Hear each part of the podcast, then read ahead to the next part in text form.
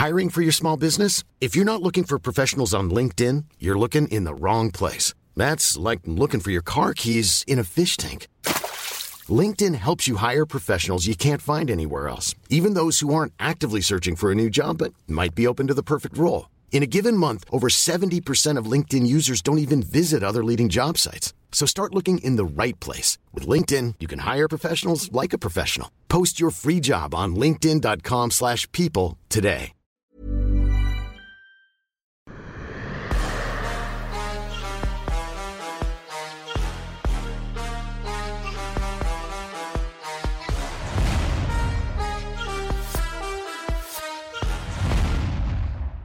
Bonjour à toutes et à tous, bienvenue dans King Energy. Comment ça va, monsieur Fernand Lopez? Je vais bien, toi Bah ça... C'est...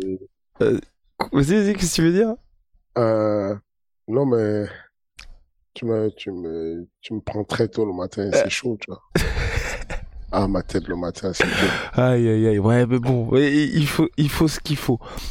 On va commencer tambour battant par cette UFC 290 qui sur le papier ne nous hype pas et finalement l'adage des cartes qui sont sur le papier les moins folles délivre à fond, ça s'est encore vérifié. Une carte de folie, une carte de folie, moi j'ai euh, kiffé. Euh, des combats très surprenants. La première grosse surprise pour moi, c'était quand même euh, euh, Adesanya. Euh, Qu'est-ce que je raconte? Euh, Ouais, euh, Dricus Duplessis. Dri- Dri- Dricus Duplessis euh, contre Whittaker. Je ne, je n'ai pas vu venir. Bah, personne n'avait vu dire ça, mais surtout, mais après, voilà. La vraie question, Fernand, c'est quelqu'un comme Dricus Duplessis, là, qui arrive à reproduire ça, tu sais, d'être toujours une période dans le dur, ensuite il arrive à perturber ses adversaires. Est-ce que Mhm. toi, t'as déjà eu un des mecs comme ça, et aussi tu te dis, c'est... Est-ce que ça fait pas partie du plan aussi d'avoir un type qui, il y a toujours ce premier round où faut qu'il se mette un petit peu euh, en marche et après il a chopé le timing de son adversaire et c'est bon. Parce que là, j'ai, enfin, je sais pas ce que t'en penses toi, mais c'est plus, on n'est plus dans le hasard, la chance, la contre-performance de Whitaker ou autre, tu vois. Non, il a une méthode, il a une méthode, il a une méthode qui est simple. C'est et, et on l'a identifié. Je pense que euh, pas mal de personnes. J'ai écouté euh, Adesanya parler de lui et il a identifié comme étant un mec qui trouve toujours le moyen de gagner. Il n'est pas précis, il n'est pas euh, le plus technique, mais il trouve toujours le moyen de gagner parce que il a cet accélérateur qui met en route et peu importe comment il n'est pas précis ou comment il n'est pas technique, hein, il met l'accélérateur en route et comme il envoie quand même, il a une frappe lourde, il a des, des mains lourdes, euh, bah ça fait des dégâts. Je, c'est compliqué de, de, de gérer ce genre de gars. Je, je, de, de mémoire, je ne me rappelle pas d'avoir eu dans ma team ou euh, d'avoir coaché ce genre de mec où tu ne sais pas. Peut-être un gars qui s'appelle euh, Thibault Larcher. Je sais pas si tu l'as connu, toi un Français, un Français 77 kilos, très bon combattant, qui avait ces trucs-là qui ne payait pas de mine et à chaque fois qu'il arrivait à un combat, euh, euh, il choquait tout le monde. À un moment donné, il était classé numéro 2 en 67 kilos en France, Thibault Larcher. Euh, très solide, euh, avec une tête euh, d'ingénieur, mais euh, très compliqué à aller jusqu'au bout du, du projet avec lui. Euh, bon, rien de comparable. Hein. Duplessis, c'est un autre niveau. C'est un autre niveau en termes de mental, en termes de même de constitution physique. Je serais curieux de de de de, de parler. Enfin, je, je, je serais curieux de, de de percevoir une analyse de Duplessis physiquement. Comment est-ce que son corps traduit le langage qu'il a physiquement et comment il arrive à, à transformer ça en performance sportive? On a un mec qui euh, dès le début, il n'ajuste pas, il sait pas exactement la bonne distance, il n'a pas le bon truc mais il va finir par coucher l'adversaire avec ce qu'il fait, ce, ce, ce qu'il a été touché avec, par exemple, le jab au début, le jab de Whittaker a été très performant, touché clair, et puis au final, euh, dans une garde bizarre, il va placer le bras avant et c'est le bras avant qui va secouer euh, et ensuite euh, il, il, ne lâche plus, il est sur lui, il ne le lâche pas.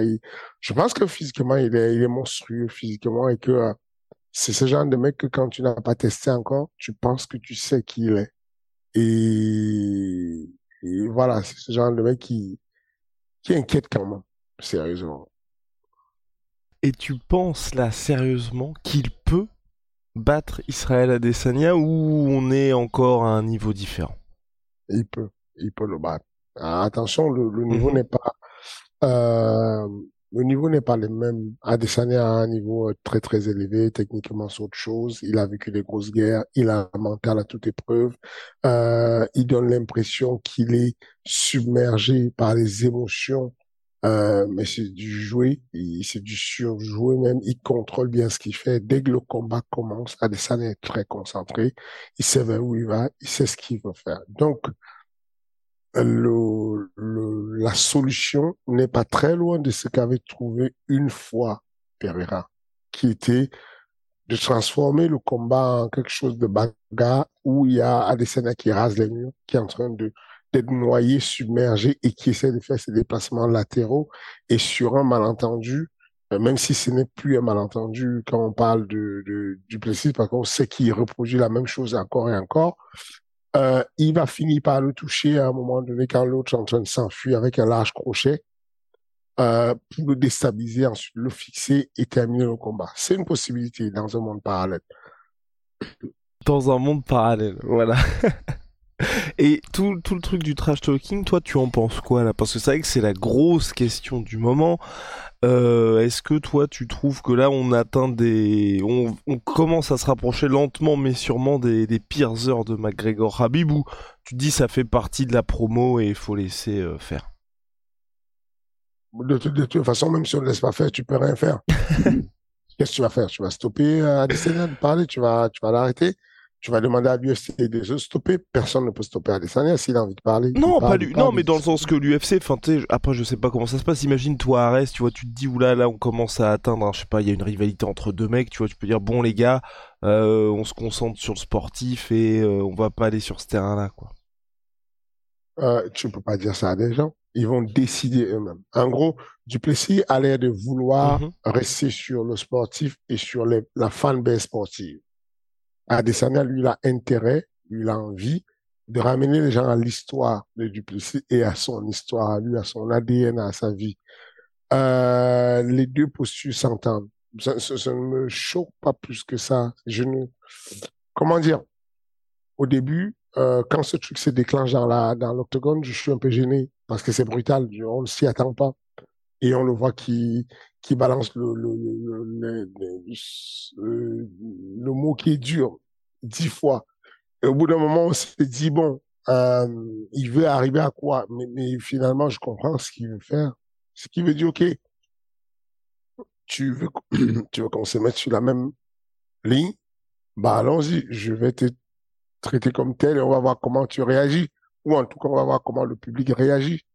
Parce que en fonction de l'endroit où ça, sonne, ça aura une consonance. Celui qui a regardé euh, le, le crash talk dans la carte, le face à, le face à face, qui est un asiatique, Vietnam, Cambodge, Corée, ça ne lui parle pas, il comprend pas ce qu'on raconte là. Enfin, c'est quoi le problème?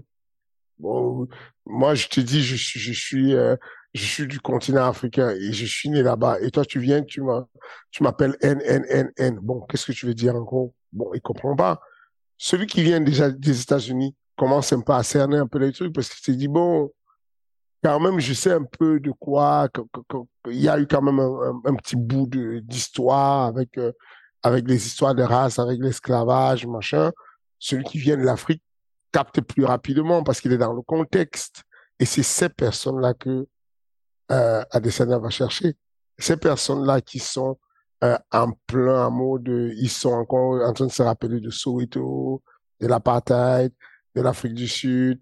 Ces détails-là, c'est ça qu'il va aller chercher. Bon, c'est triste parce qu'en réalité, ce sont les sombres histoires, euh, ce sont les sombres moments de l'histoire, mais c'est une histoire à pas effacer, à pas oublier, sur lequel il veut revenir en tout cas. Et, et, et je dis, euh, les dés sont jetés que euh, Duplessis se défend de sa manière et il gère bien. Moi, je, moi, je, je trouve qu'il gère bien, qu'il se débrouille pas mal. De lui dire, hé, hé, hé, attends, attends. Revenons un peu sur la Nouvelle-Zélande. C'est pas toi qui, qui réclame d'être néo-zélandais, c'est pas toi qui réclame de combattre euh, au stade en Nouvelle-Zélande. Là, tu veux changer d'avis, tu es à fond africain. Donc, chacun doit défendre son truc et, à partir du moment où euh, il faut juste tenir compte de ça, c'est que nous n'avons pas la même perception en fonction de nos éducations, en fonction de nos euh, de nos origines, en fonction du poids culturel qu'on a, et il faut laisser l'autre exprimer ce qu'il veut. Il y a Adesanya qui veut exprimer un truc en disant oui, sur le papier, c'est vrai. Oui, c'est vrai. Mais bon, tu viens d'ailleurs. Ah, du coup, c'est un peu raciste quand même. Mine de rien. Mais il dit quelque chose. Et de l'autre côté, il y a euh, du plaisir qui essaie de dire, bon, euh, c'est dommage parce que on devrait plus parler de la couleur. On devrait parler de la situation où je vis, la situation où je grandis.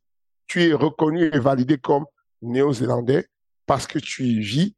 Et on sait que tes origines, effectivement, c'est le Nigeria, mais tu y vis quand même. Et lui, il dit non, non, non, non, moi, c'est pas pareil. Va demander à tes grands-parents d'où ils viennent. Je, ça ne me choque pas plus que ça. C'est, c'est bon, les gens vont pas apprendre l'histoire. Les gens, ceux qui s'intéressent vont dire, mais qu'est-ce qui se passe? Et puis, ils vont aller fouiller et ça rappelle un peu l'histoire et c'est bien. Alright, alright. Et il y avait en co-main event Pantoja contre Monsieur Brandon Moreno, troisième fois qui s'affrontait, troisième fois que Pantoja s'impose après un title fight euh, un des plus beaux, j'ai presque envie de dire all time. Euh, qu'est-ce que t'en as pensé Catégorie flyweight qui vraiment est hyper ouverte, ou en tout cas il y a beaucoup beaucoup beaucoup de gars qui se valent. Euh, ton, ton analyse du choc et puis surtout, est-ce que toi tu penses qu'il y, a, pas mal de gens moi qui m'ont interpellé là-dessus Je pense que toi aussi sur euh, le, ce fameux adage, tu sais, tu peux pas être champion tant que t'as pas vraiment battu le champion, tu vois. Euh, dur hein, à décider euh, au, final. pas facile d'être de, de, de, certain de dire tel a gagné. Moi, je n'étais pas un vol. Ce qu'il y a eu n'était pas un vol. C'était un beau combat. Très, très beau combat.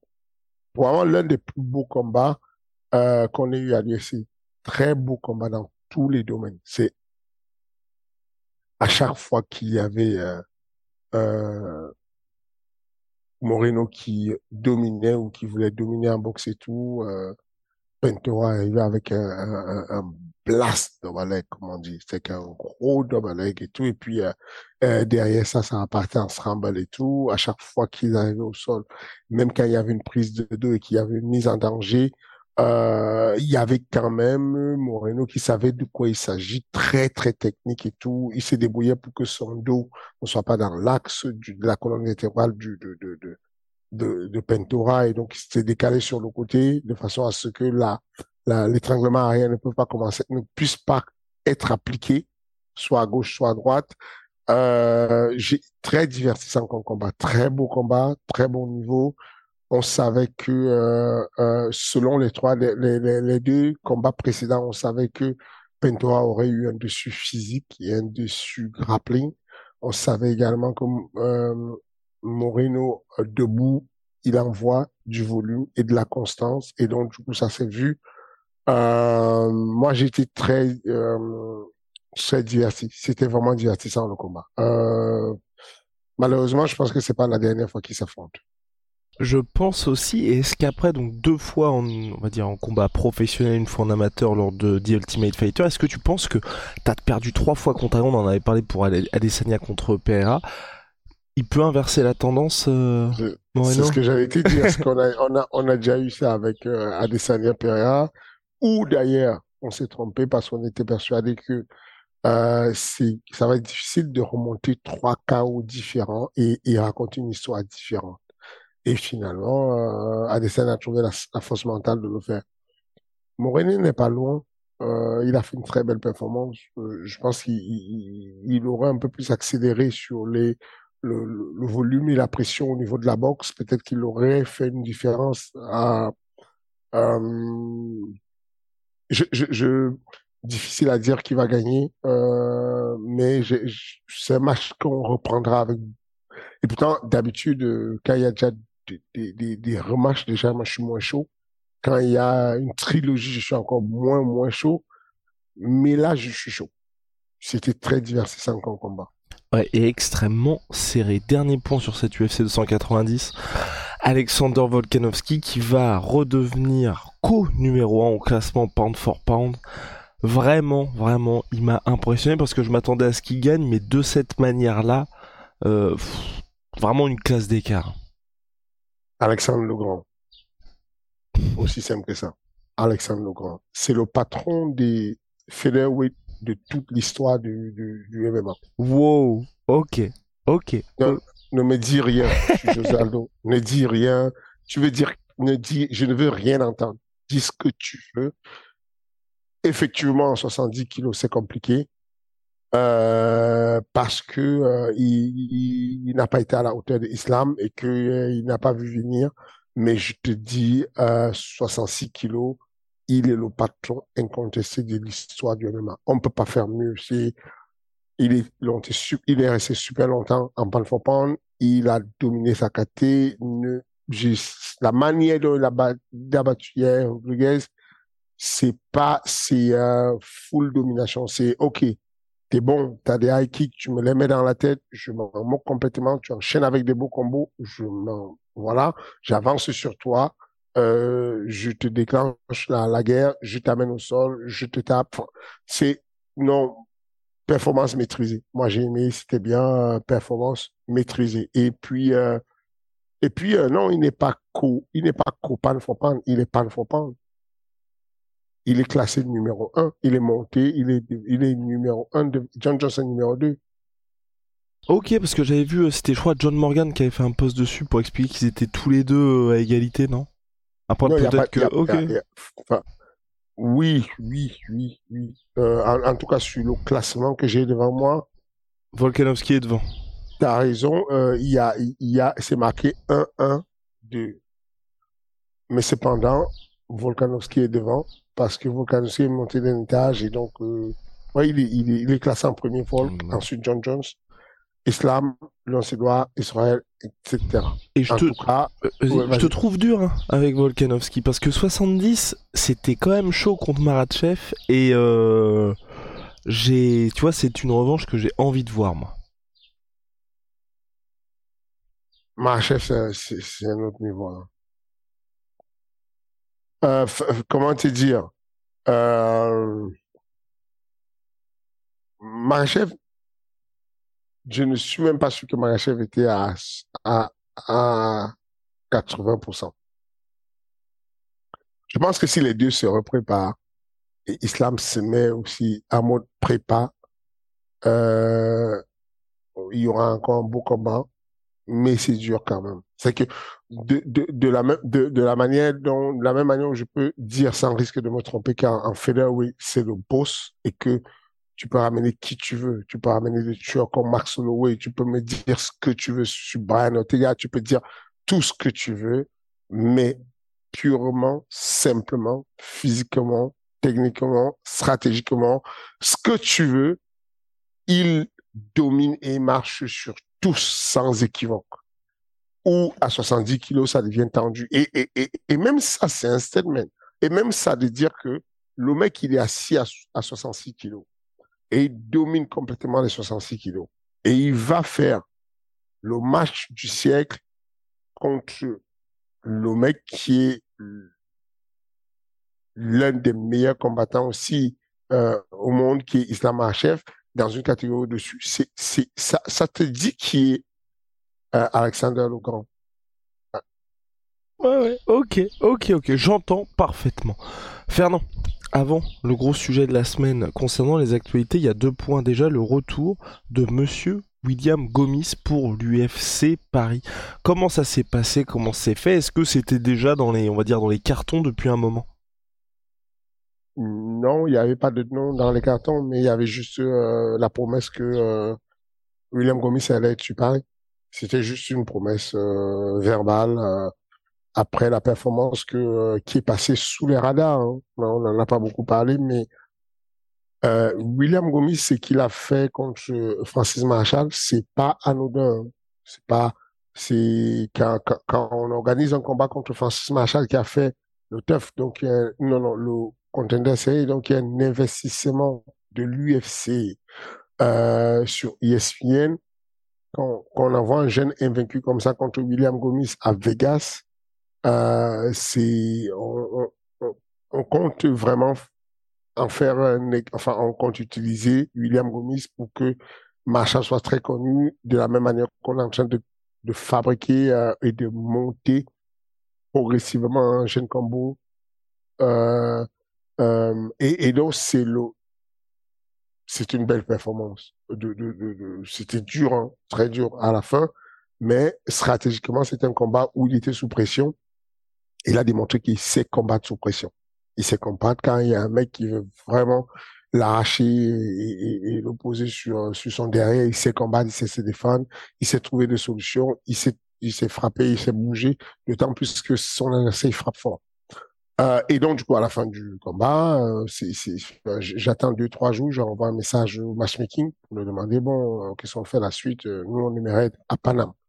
Et donc, oui, ça devrait le faire. Ça devrait, on devrait avoir la place pour vous sur Paris, pas de souci. Et puis, et puis à partir de là, on attend. Et puis là, la, nouvelle est tombée et tout, on, envoie le nom avant même de, de regarder ou quoi que ce soit.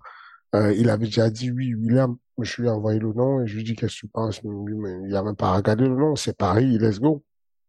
Et donc voilà, c'est tout. Et concernant l'adversaire, toi, est-ce que c'est un nom que tu que tu voulais C'était ce que tu recherchais en termes de step-up Non, honnêtement, non, pas pas. C'est pas c'est pas le nom que je voulais, mais c'est ça, ça a un sens pour moi. C'est un bon match où je trouve de l'équilibre, je trouve des sincèrement de l'équilibre. Je pense que c'est un match euh, difficile parce que le mec est difficile à finir, qu'il a, il est un peu compliqué à gérer. Mais je pense que euh, William Gomis est aussi difficile à gérer, difficile à soumettre, difficile à finir. Et euh, je pense qu'on aura encore un de ces matchs où il y a une belle guerre et puis, euh, et puis William gagne à la fin. Alright. Et tout dernier point, Fernand, sur les actualités, on en avait parlé brièvement avant l'enregistrement de l'émission, c'est l'évolution du classement de Sergei Pavlovich, parce que toi, tu connais un petit peu les dessous du MMA et des négociations. Comment ça se fait que Sergei Pavlovich, sans combattre depuis, donc est passé devant Cyril Gann en position de contender numéro 1 et depuis on a eu l'officialisation de John Jones contre Stipe Miocic, Stipe Miocic qui est troisième au classement? Je pense que euh, ça arrive souvent nous, on en a bénéficié à un moment donné que euh, qu'on puisse euh, passer devant en termes de classement, monter d'un coup parce qu'il y a une contre-performance de quelqu'un qui est au-dessus. Je pense que la contre-performance de John Jones a eu vient d'avoir son contre-coup. Après quelques temps et tout, tu passes de numéro 1, tu passes à numéro 2. et puis, je pense aussi que c'est un indicateur de ce qui va se passer. La, la, la, la suite, c'est que je je sais pas que je pense, c'est que je, il m'a été dit que euh, on voulait prévoir euh, comment dire Sergei Pavlovich contre euh, l'une des grosses têtes. On a envie de le tester contre l'une des grosses têtes. Maintenant, euh, quand je parle de grosses têtes, je parle de Stipe ou de John Jones, qui sont des anciens, qui sont là depuis, qui sont des méritants je ne pense pas. John Jones dit que ce ne sera pas lui. Il dit qu'il a un combat à faire et puis s'arrache. Euh, Est-ce que ce type peut encore affronter Pavlovich? Je ne pense pas. Je ne sais pas comment ça se passe. Mais en tout cas, ça veut dire qu'il est en pole position Pavlovich aujourd'hui.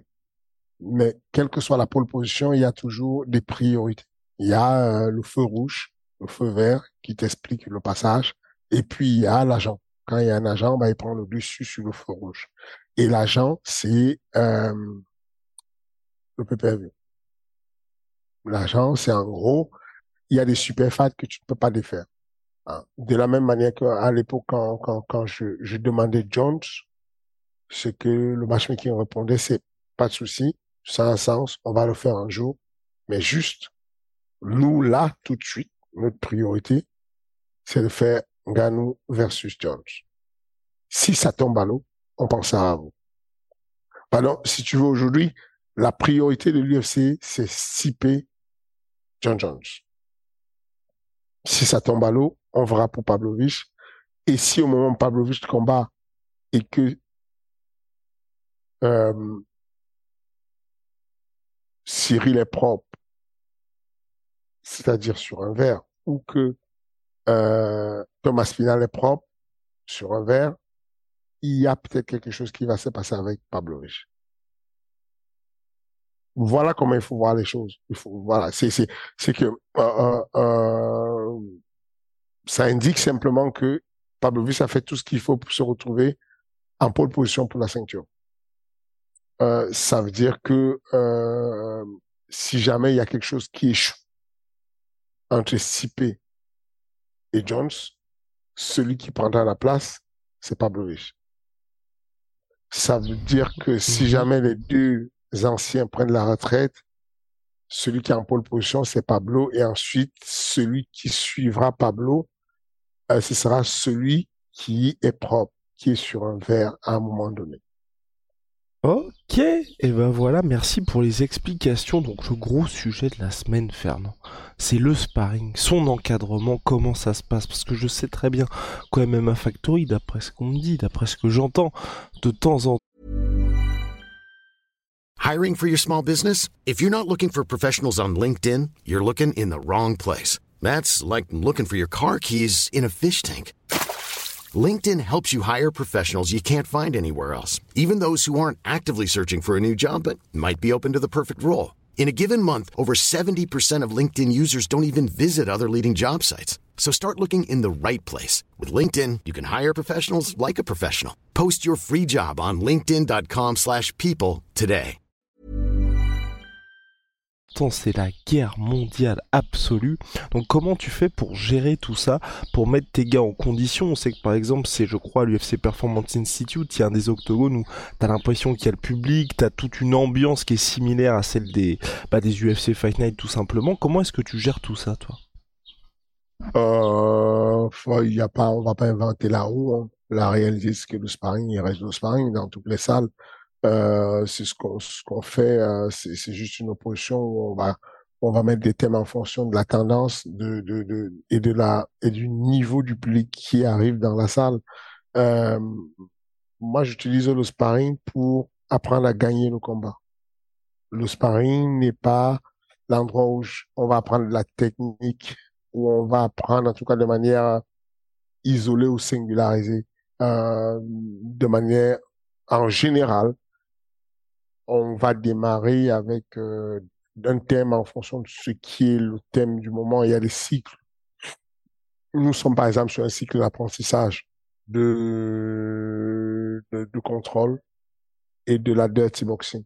En gros, comment se retrouver dans une situation de combat euh, où on est sur un no man's land, où, il y a ni boxe ni lutte si tu es moyen en boxe et que tu ne boxes pas bien, tu pourrais te débrouiller sur cette distance-là parce que il y a un contrôle de lutteur ou de judoka, comme tu veux, tu peux appeler ça comme kata, mais en tout cas, il y a un bras sous des aisselles ou démarrer, il y a un contrôle du poignet et à partir de là, on a un thème qui est lancé. Le but, c'est euh, dans un premier temps de comprendre, euh, d'éduquer aussi les, les combattants sur ce que veulent les juges et ce qu'observent les juges le temps de domination sur un, espace, le contrôle de l'espace de combat. Quand je suis de haut mur et que mon partenaire me contrôle chest to chest et que je suis collé de haut mur, le, chrono est lancé pour compter le nombre de secondes que je vais rester au mur. Et des fois, ça dure des minutes et les gars ne se rendent pas compte parce que comme il est adossé sur le mur et qu'il se repose, il continue à mettre des coups de temps en temps, un coup de par là, un coup de par-ci, et ils pensent qu'ils sont à l'abri d'une défaite. Mais non, c'est pas le cas. C'est que là, le chrono est lancé un peu comme ceux qui font le judo. Quand vous tombez sur une immobilisation, on vous parle de saikomi, le, le chrono est lancé. Il y a 30 secondes qui sont parties. On va voir si vous pouvez vous défaire de l'immobilisation ou, s'il n'y a pas, si vous ne bougez pas, il va faire un à un moment donné. Bah, il n'y a pas de pont à MMA, mais il y a quand même la notion d'urgence assortie d'un contrôle. Je donne le thème en disant, on va commencer euh, notre échauffement avec les bras de Shibatsu et comme ça, ça nous échauffe, ça nous prépare de manière spécifique à l'activité de la lutte et du grappling euh, pour que cet échauffement soit complémentaire et qu'on puisse aller toucher tous les axes.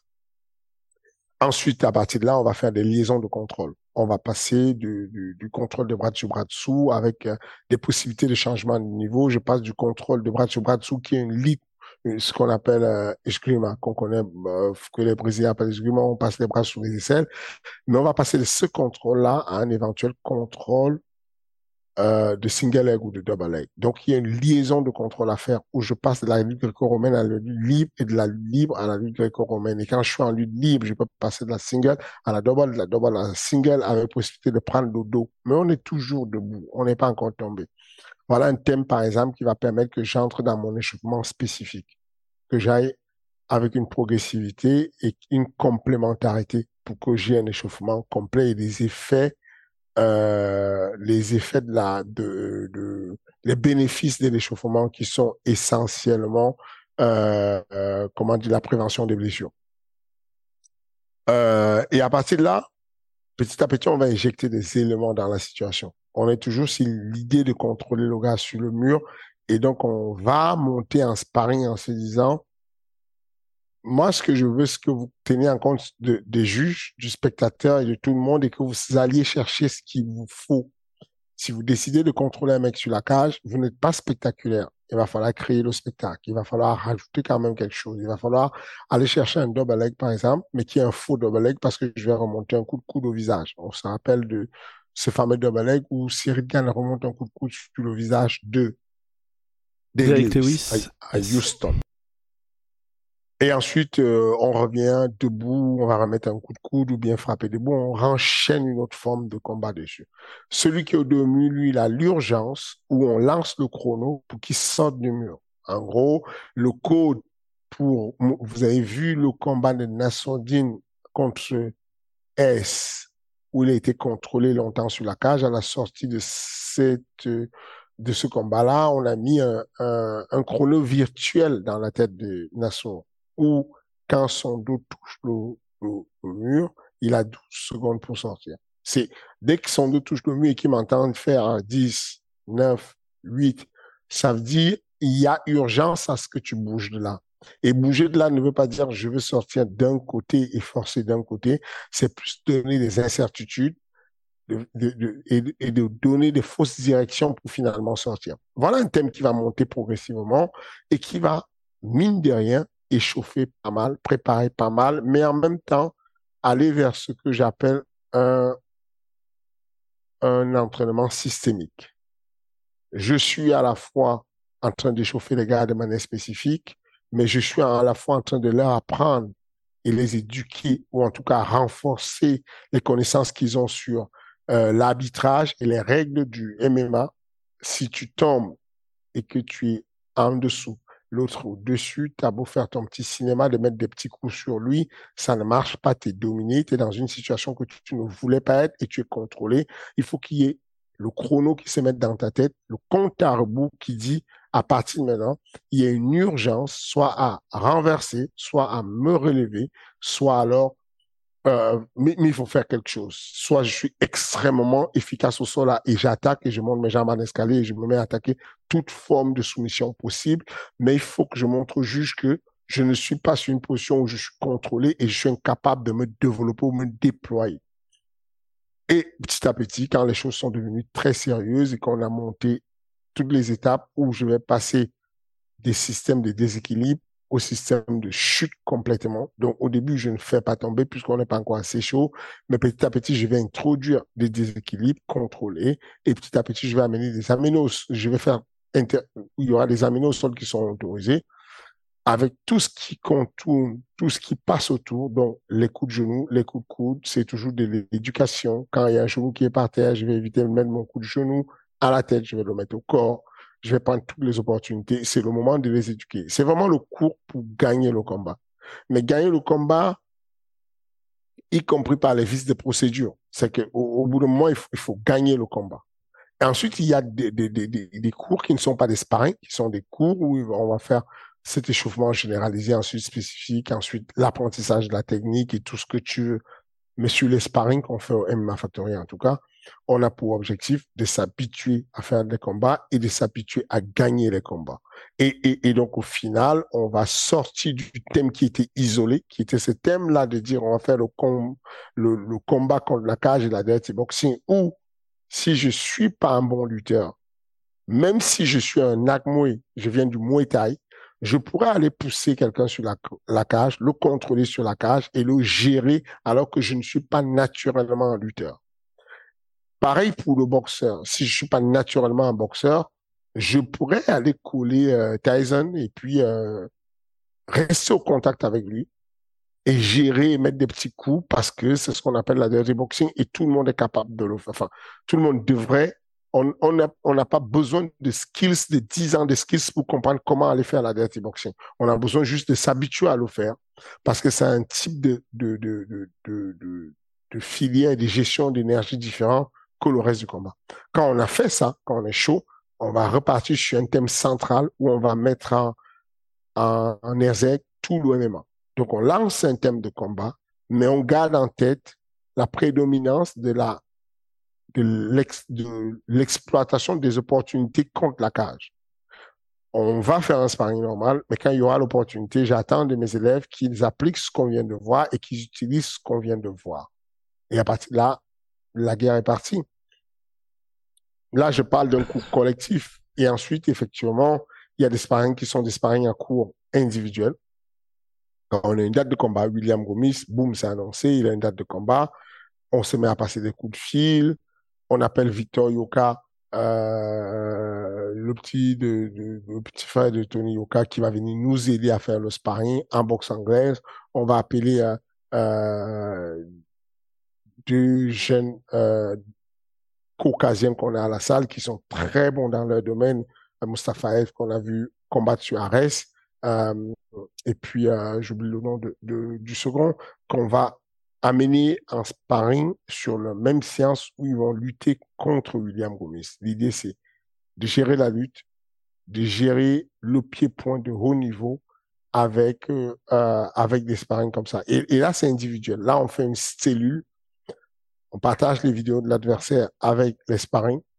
On va chercher à faire du profiling, de faire à ce que les sparring en question jouent le rôle et imitent complètement l'adversaire. Et, euh, puis, euh, on sépare ça complètement. Là, on n'est pas dans... On, sépare ça complètement du développement technique et stratégique le lendemain ou le jour, le jour d'après ou le jour d'avant. En gros, ce que j'aurais fait en sparring qui n'était pas bien, ça va être noté, ça va être retravaillé le lendemain techniquement, stratégiquement sur les pattes d'os.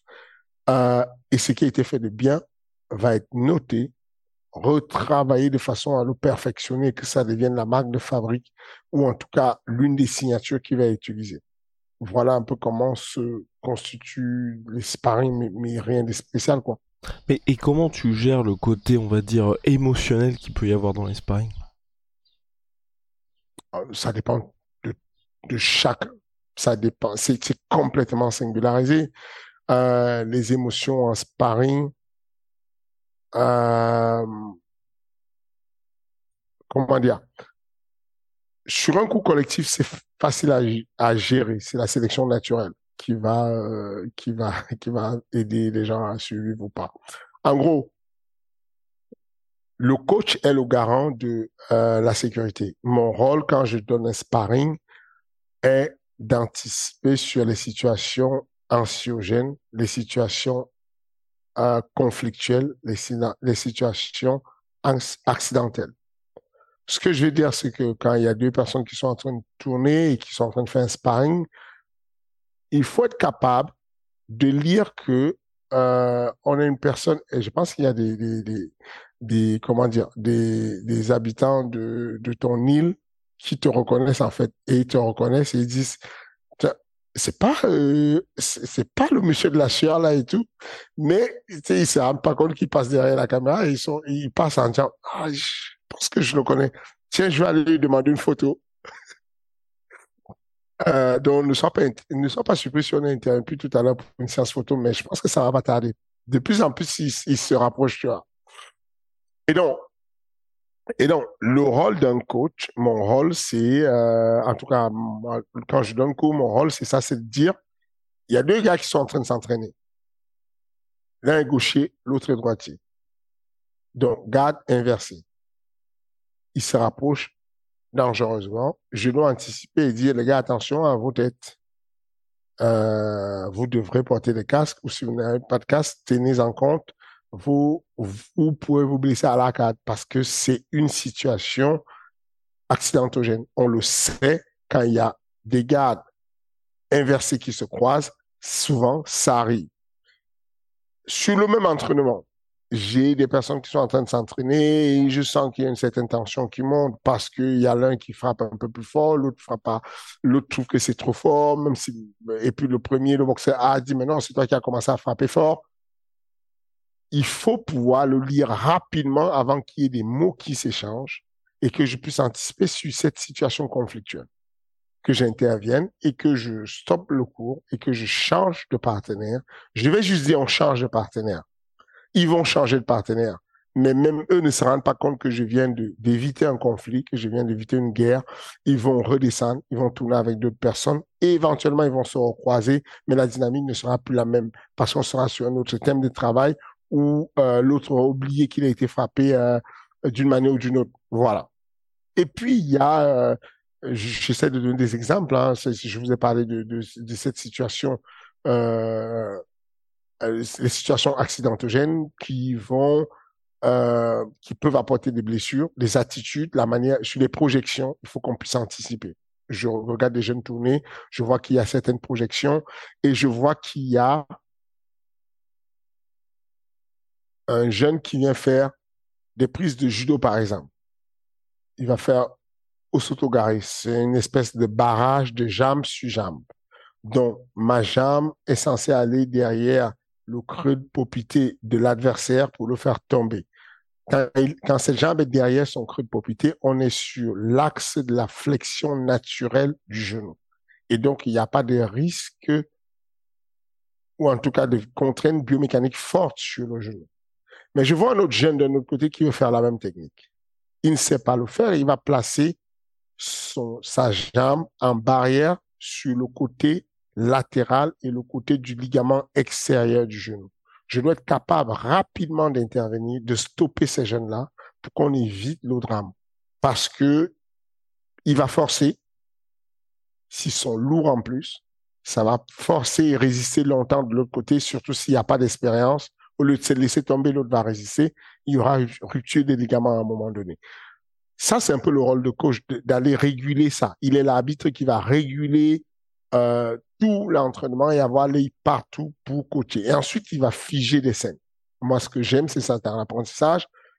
Quand je vais me rendre compte qu'il y a quelque chose, une situation intéressante pour moi et que l'un des athlètes n'a pas compris ce qui se passe, je vais stopper comme un habit fait, poser mes deux mains sur lui ou juste dire, les appeler par le prénom et dire ne bougez pas, ne bougez surtout pas, ne défaites pas la prise. Et là, je fise la situation et je vais analyser avec eux et tout le monde pour que tout le monde en profite en disant, bon, tu vas sur cette situation. Tu l'as déjà fait deux fois et tu as perdu la main deux fois parce que tu n'as pas compris que la suite du mouvement ici, c'est que tu es ton bras sous l'aisselle. Si tu ne l'as pas sous l'aisselle, voilà comment tu t'es, voilà comment il se débrouille à se retrouver dans ton dos. J'explique Ensuite, il comprend et ensuite, je relaisse l'entraînement repartir, redémarrer et, et, enfin, continuer en fait son cours. Le grand rôle du, du, du coach, c'est ça, c'est réguler l'entraînement sur tous ces aspects dont je viens de parler. Et puis, il y a, euh, c'est pas une affaire d'ego, c'est une affaire d'émotion surtout. Il y a des émotions qu'on a en fonction des gens. Je prends le cas de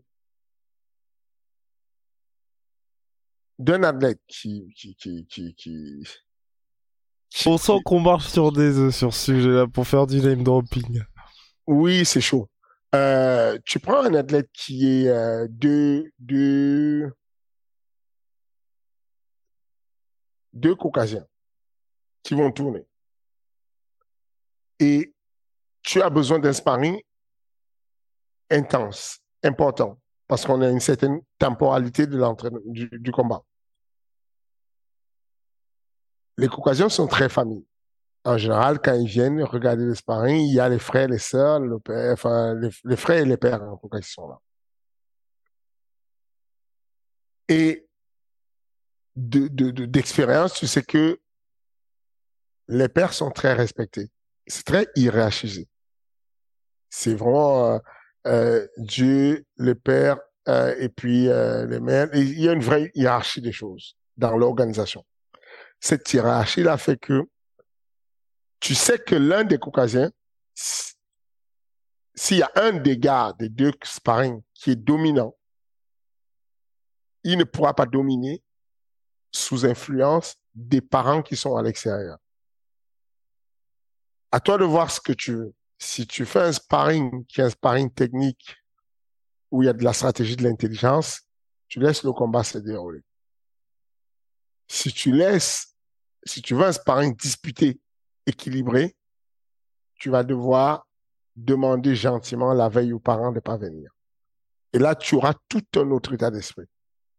Parce que par respect, on ne domine pas outrageusement un partenaire.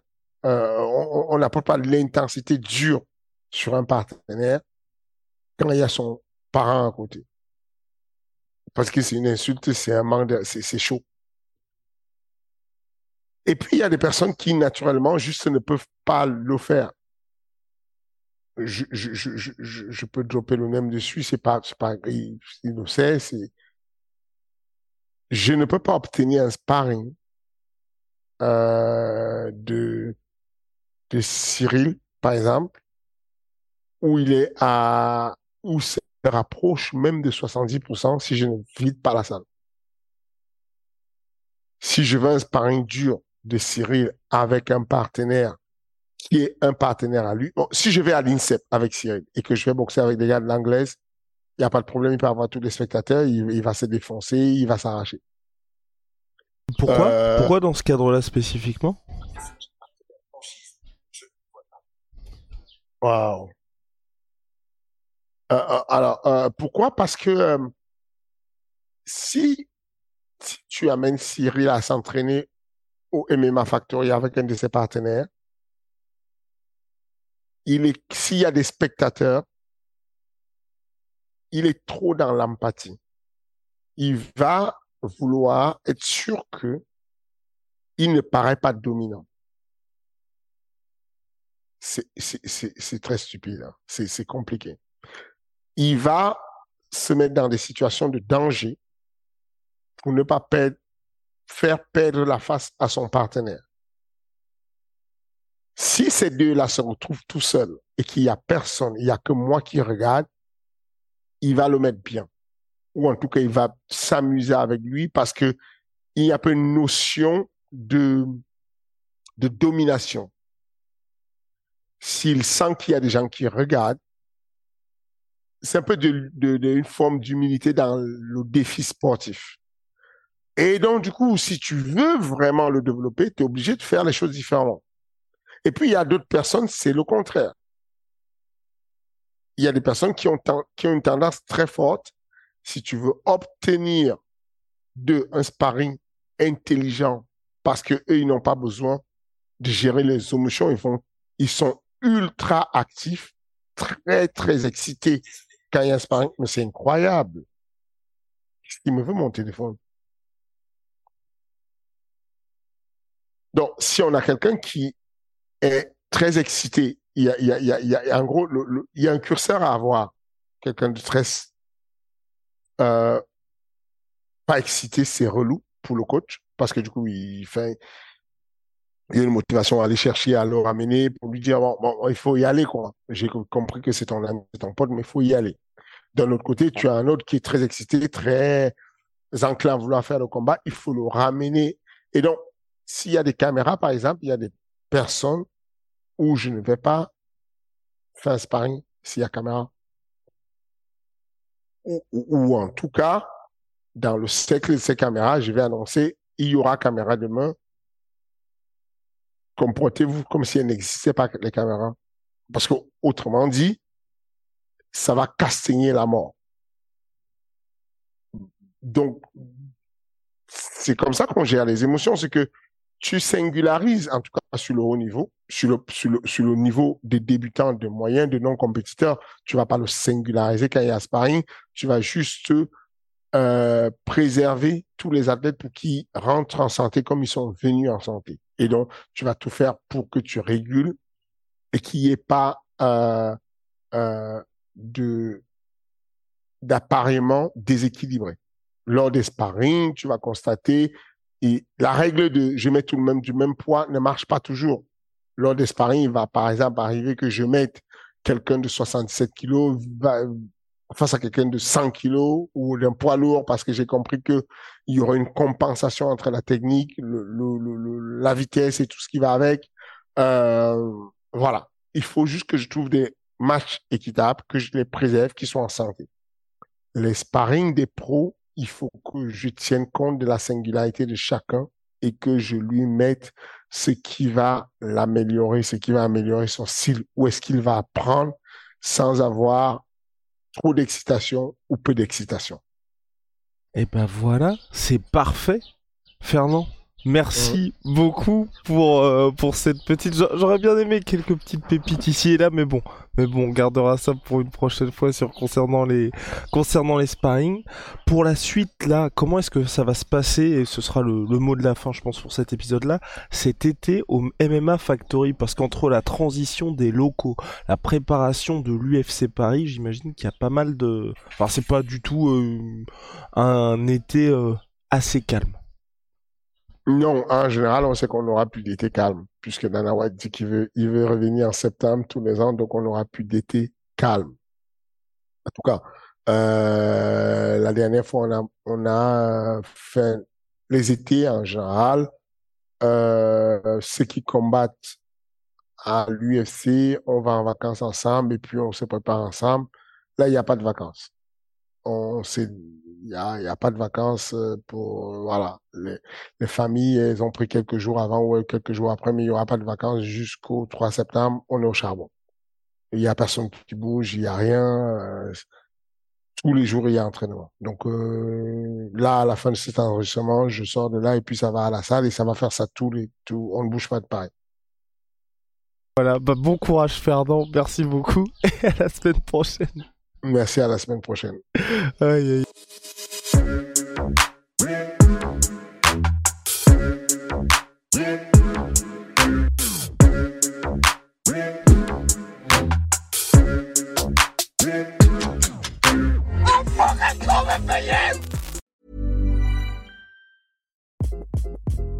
Hi, this is Craig Robinson from Ways to Win, and support for this podcast comes from Invesco QQQ the official ETF of the NCAA. The future isn't scary. Not realizing its potential, however, could be.